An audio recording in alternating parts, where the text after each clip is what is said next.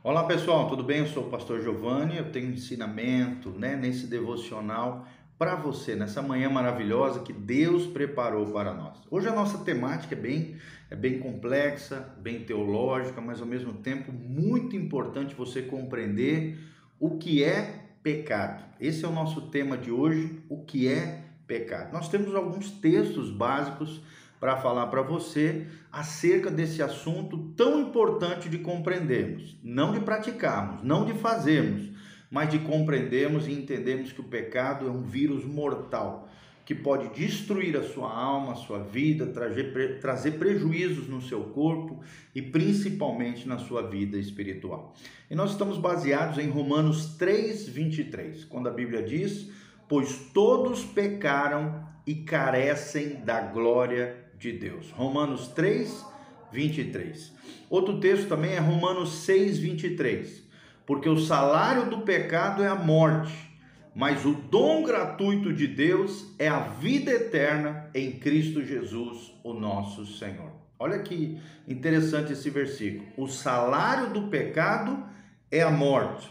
Promove morte. O pecado pode promover morte espiritual, morte física, morte emocional e morte eterna. As quatro consequências do pecado, por isso que ele é tão terrível e deve ser banido, tirado da nossa vida a todo custo.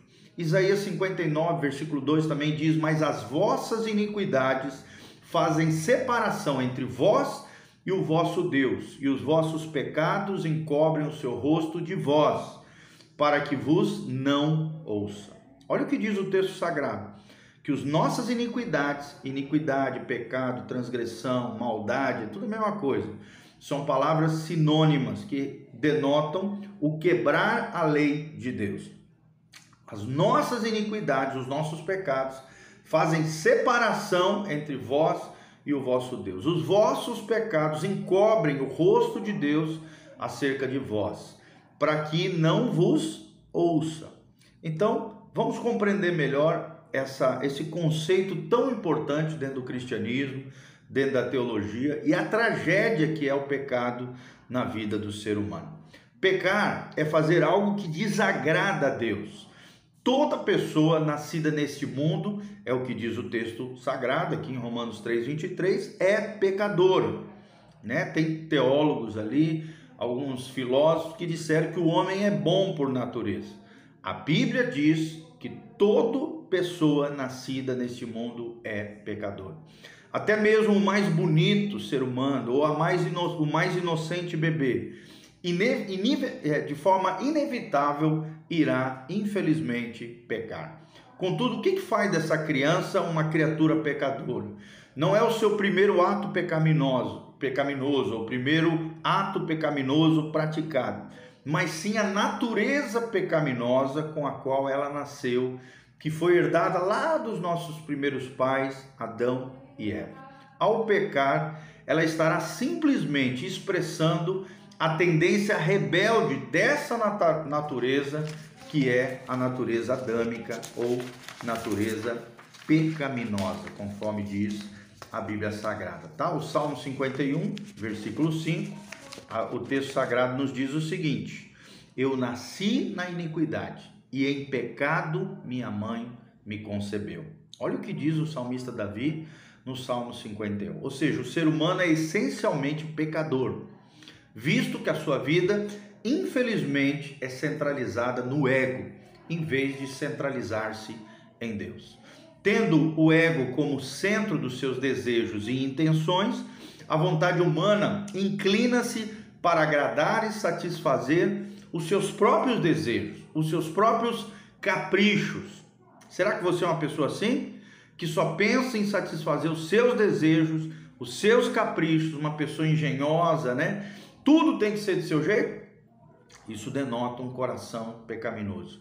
Dessa forma, né, o ser humano agindo sob a influência e, e, e o controle dessa natureza egoísta, pecadora, com a qual nós nascemos e de forma inevitável pecaremos então contra Deus, infelizmente. É o que diz Romanos 3, 23. Porque todos pecaram e carecem da glória de Deus. todo homem, quando eu digo homem, é ser humano, homem e mulher, é pecador. Compreenda isso. O pecado não só desagrada a Deus, meu irmão, mas também separa as pessoas da glória de Deus, que ele queria que todos nós tivéssemos. Isso mostra a natureza destrutiva do pecado na condição humana. Ele separa o homem de Deus. Nós lemos isso em Isaías, porque as vossas iniquidades fazem separação entre vós e o vosso Deus. Ela separa o homem de Deus, a iniquidade e o pecado. E todo mundo está separado de Deus desde o nascimento. Se esse não fosse o caso, todos os homens conheceriam a Deus naturalmente. E obviamente, isso não é o que acontece na experiência humana olhando para os seres humanos. Quais são algumas consequências do pecado no ser humano? Nós vamos mencionar algumas delas. Em primeiro lugar, desagrada a Deus. Está lá no Gênesis 6, de 5 a 7. A humanidade estava se corrompendo, desagradando a Deus. Segundo lugar, traz culpa ao coração humano. É o que diz o Salmo 51, de 3 a 4. Em terceiro lugar, traz separação de Deus, como nós mencionamos, Isaías 59, de 1 a 2. Em quarto lugar, traz juízo e castigo perpétuo, Mateus 25, 46. Se, é, quinto lugar, escraviza o ser humano, porque o pecado tem esse poder de escravizar aquilo que você não domina. Se você não tiver domínio sobre o pecado, o pecado acaba te dominando, se transforma no teu senhor e te escraviza, conforme Romanos 6:17. 2 Coríntios 4:4, o pecado também causa cegueira espiritual. É o que diz 2 Coríntios 4:4, Deus desse século o diabo, príncipe desse mundo caído, tem cegado o entendimento das pessoas para que não resplandeça sobre elas a luz do evangelho. Quem é que produz essa cegueira espiritual? O diabo. Através do que? Através dos pecados humanos. Outra coisa que causa, causa morte espiritual. Efésios 2, 1. Por causa dos vossos delitos e pecados, nós estávamos mortos espiritualmente, é o que fala Efésios 2, 1. E traz também a falta de esperança, é o que diz Efésios 2, 12, a outra consequência do pecado. O pecado também corrompe o coração humano. E esse coração, se esse pecado não for abandonado, arrependido, o coração do homem vai de mal a pior, porque um pecado atrai outro pecado e assim vai tomando conta do ser humano. E o pecado condena eternamente o ser humano, além de condená-lo também interiormente através de erros e falhas, é o que diz Tiago 5:12. Quais são as palavras bíblicas para pecado, conceito de pecado? A Bíblia usa mais de uma palavra para descrever essa experiência universal da separação entre o homem e Deus. As palavras usadas podem ser classificadas em quatro divisões principais. Primeira divisão, o pecado é um desvio de uma norma ou um padrão. A palavra aqui é chatá, que significa errar o alvo ou sair errado. Está lá em Juízes 20, versículo 16. Segunda palavra é avon, que significa enganar ou perverter. Isto como um ato deliberadamente deliberado, né? Fazer algo que é errado de forma deliberada. Embora você saiba o que é certo, você de forma deliberada faz aquilo que é errado. Está lá em Jó 33, 27. Outra palavra é chagá, que significa ser desencaminhado, tomar um caminho ruim, errado. Está lá em Jó 19, versículo 4. Outra palavra no Antigo Testamento é, é, no Novo Testamento aqui já, parabases, que significa desviar de uma linha reta, isto é, passar dos limites. Outra palavra no Novo Testamento em grego é hamartia, que significa também errar o alvo, Mateus 1, 21 e Romanos 6, 23. E outra palavra é paratoma, significa infringir uma regra, desviar-se de um caminho, que caminho é esse? O caminho de Deus, o caminho do bem. Segundo grande grupo, além de desvio de norma ou padrão, o segundo grupo que classifica o pecado é a descrição de um estado, um estado diante de Deus. Pecado é um estado fixo em que os homens se encontram sem o Senhor Jesus. Essa palavra no original é rasfa, significa frequentemente traduzido por perverso ou ímpio. Está lá no Salmo 1, versículo 6.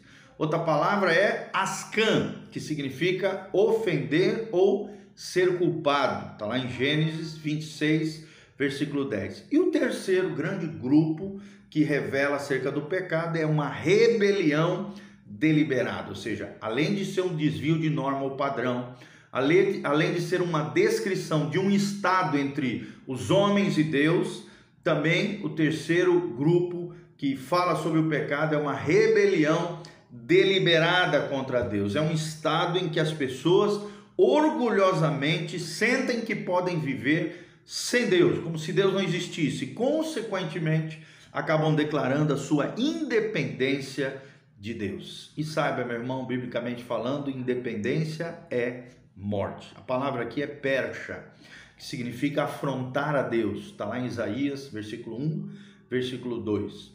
Ou no Novo Testamento, a palavra grega é anomia, significa um fora da lei, ou um rebelde, alguém em rebeldia. Tudo isso palavras bíblicas que se relacionam com aquilo que nós estamos ensinando hoje, o desejo, a questão do conceito da palavra pecado, tá bom? É o que nós estamos aprendendo aqui. O quarto grande grupo que fala sobre pecado ou significado do pecado na Bíblia são ações ou atitudes erradas. E as palavras são mark no hebraico, significa ser contencioso, rebelde, ou teimoso, e como tem gente teimosa com relação a Deus e as coisas de Deus. Está lá no Salmo 78, versículo 8. Outra palavra é marad, significa se rebelar, se afrontar a Deus. Está lá em Números 14, versículo 9. E a terceira palavra é ratá, que significa ser mal ou ser ruim. Está lá em Gênesis 19, versículo 7. Todas essas palavras são palavras em hebraico e traz a ideia de pecado como uma realidade em que algo ou alguém esteve perdido, desviado do curso, do bom caminho de Deus, ou então foi interrompido, quebrado, arrebentado. Por isso que a gente pode dizer que quem quebra uma lei de Deus através do pecado se quebra, fica quebrado.